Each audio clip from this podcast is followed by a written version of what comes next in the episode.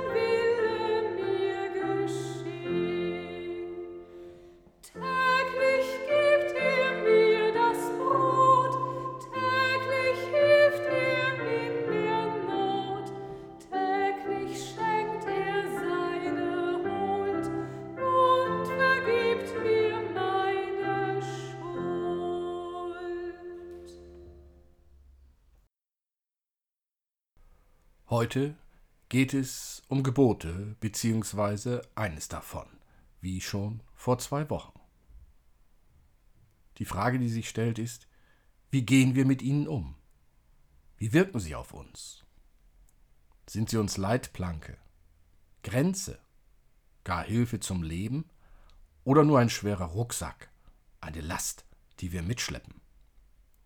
Nun, Leitplanken sind sie bestimmt. Hilfe zum Leben auch. Wer die Gebote als Last versteht, die oder der sollte sich gerade die Geschichte vom Ernten am Sonntag nochmal anhören, wie sie bei Markus im zweiten Kapitel geschrieben steht. Und es begab sich, dass er am Sabbat durch die Kornfelder ging, und seine Jünger fingen an, während sie gingen, Ehren auszuraufen. Und die Pharisäer sprachen zu ihm, Sieh doch, Warum tun deine Jünger am Sabbat, was nicht erlaubt ist? Und er sprach zu ihnen, Habt ihr nie gelesen, was David tat, da er Mangel hatte und ihn hungerte, ihn und die bei ihm waren? Wie er ging in das Haus Gottes zur Zeit des Hohenpriesters Abjatar und aß die Schaubrote, die niemand essen darf als die Priester, und gab sie auch denen, die bei ihm waren? Und er sprach zu ihnen, der Sabbat ist um des Menschen willen gemacht und nicht der Mensch um des Sabbats willen. So ist der Menschensohn Herr auch über den Sabbat. Liebe Hörerinnen und Hörer, Gebote helfen uns miteinander zu leben. Sie sorgen dafür, dass nicht alles, was wir Menschen miteinander tun, zum Chaos wird und mit einem Ist mir doch egal, ob mein Tun einen anderen verletzt, endet. Heute hören wir, was Jesus zum dritten Gebot, du sollst den Feiertag heiligen, sagt. Jesus erzählt denen, die meinen, sie kennen sich am besten mit der Bibel aus, dass der Sonntag und die mit ihm verbundene Ruhe nicht für den Sonntag gemacht ist, sondern dass der Sonntag und seine Ruhe für die Menschen geschaffen ist. Es ist also nicht falsch, sonntags Korn zu ernten dieses Korn zu dreschen, es dann zu mahlen und schließlich aus dem Mehl Brot zu backen. Warum durften damals seine Jünger dies tun, obwohl doch alle anderen am Sonntag nicht einmal mehr als 800 Schritte gehen sollten? Weil sie Hunger hatten und etwas essen mussten. Jesus erlaubt dieses Gebot der Sonntagsruhe zu übertreten. Die Gebote sind Leitplanken, doch diese Leitplanken sind nicht für jede Situation gedacht. Das Leben ist nicht nur schwarz und weiß. Daher sagt Jesus über das dritte Gebot, übertretet es ruhig.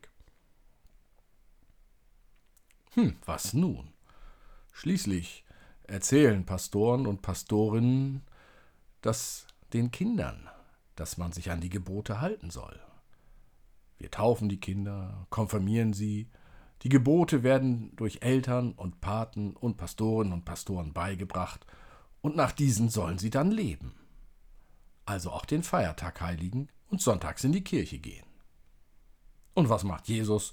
Der erlaubt sonntags die Ernte einzubringen und Brot zu backen. Schließlich sollen die Menschen nicht hungern. Und ja, Gottesdienste finden auch sonntags statt. Die brauchen ebenso fleißige Hände, die einiges vorbereiten, trotz Sonntagsruhe. Wenn Jesus also am Sonntag Arbeiten erlaubt, die der Mensch nötig hat, wenn er sagt, am Sonntag soll niemand hungern, nur weil keiner Brot backen darf, dann ist deutlich, was er mit dem Satz, der Sonntag ist für den Menschen gemacht und nicht der Mensch für den Sonntag meint. Es wäre ja auch zutiefst unmenschlich, sonntags einen Menschen mit Herzinfarkt nicht zu behandeln, weil Sonntag ist. Damit ist klar, du sollst den Feiertag heiligen ist kein Verbot von notwendigen Arbeiten. Dies ist aber dann auch der Punkt, an dem wir alle nachdenken müssen, was denn eine auch sonntags notwendige Arbeit ist. Und Vorsicht, uns erscheint so vieles am Sonntag notwendig.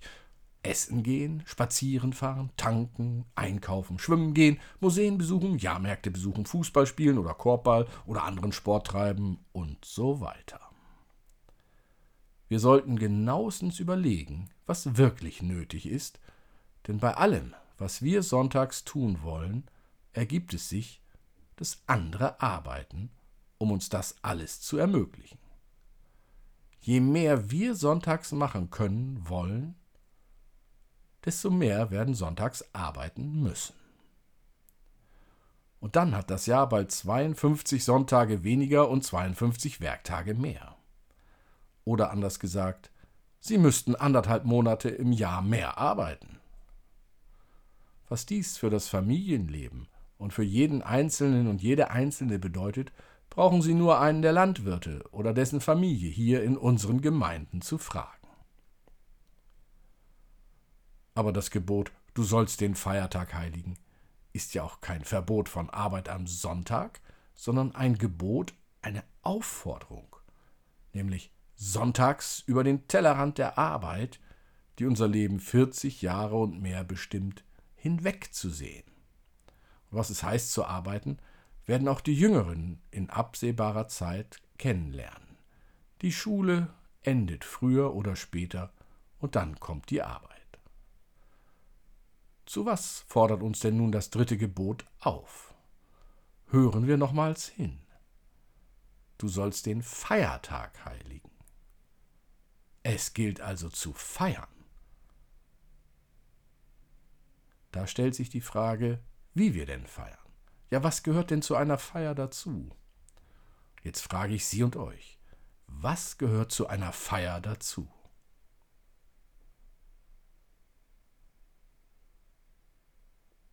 Essen, Trinken, Musik, Reden, Scherze.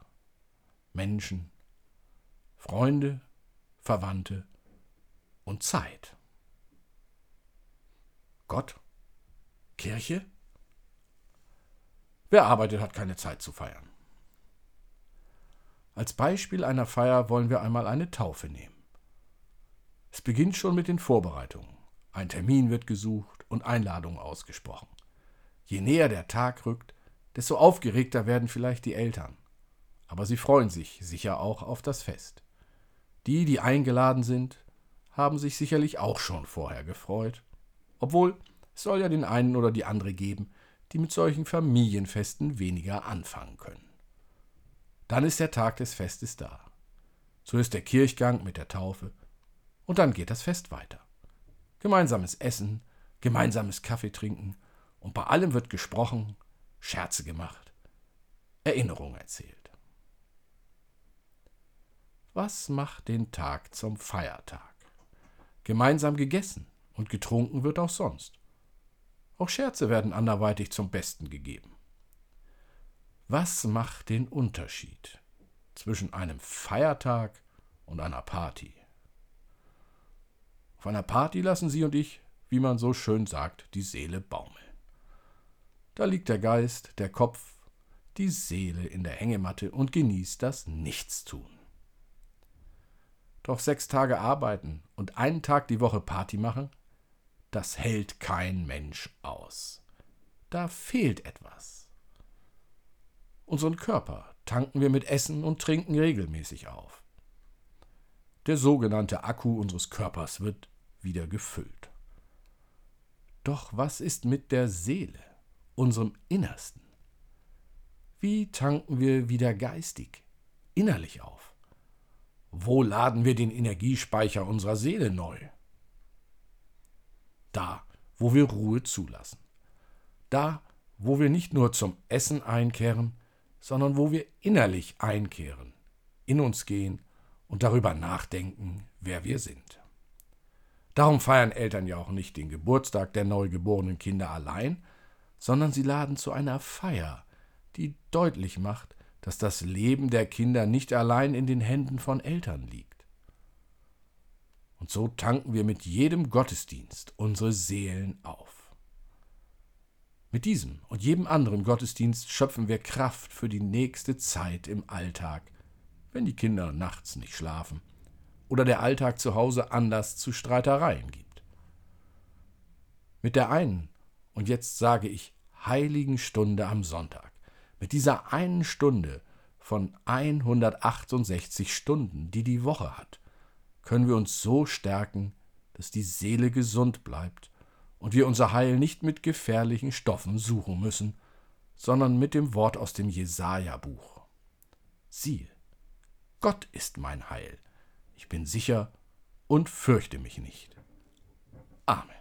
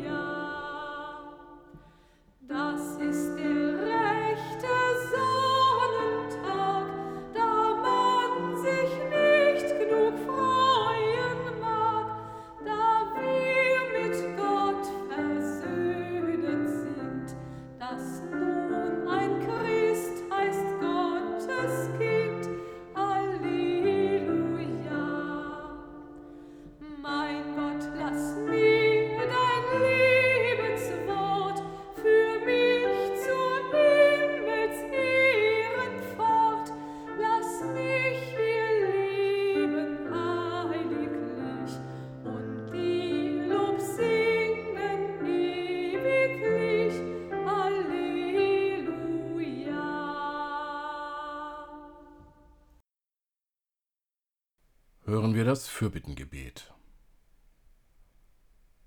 Gott, wir hören, du seist entschlossen, unsere Erde zu bewahren und uns nicht fallen zu lassen in die Hände des Menschen, der alles zerstört, den Leib und die Seele und den Boden, von dem er lebt. Behüte uns vor uns selber, barmherziger. Gewähre uns deinen Geist, dass wir dir folgen auf dem Weg zu dem, was bedroht ist und müde und ängstlich und hungrig nach menschlicher Nähe.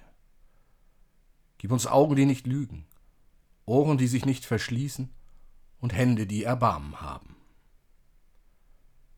Vergib uns die Wunden, die wir geschlagen haben dem Leben.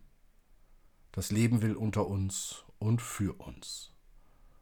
Und mach uns tüchtig, deinen Willen nicht zu widerstehen, hilf uns um Jesu Christi willen Amen. Und so lasst uns beten, wie es uns der Herr durch seinen Sohn Jesus Christus gelehrt hat.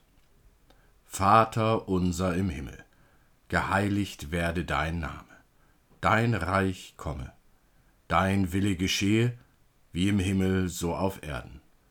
Unser tägliches Brot gib uns heute und vergib uns unsere Schuld, wie auch wir vergeben unseren Schuldigern und führe uns nicht in Versuchung, sondern erlöse uns von dem Bösen.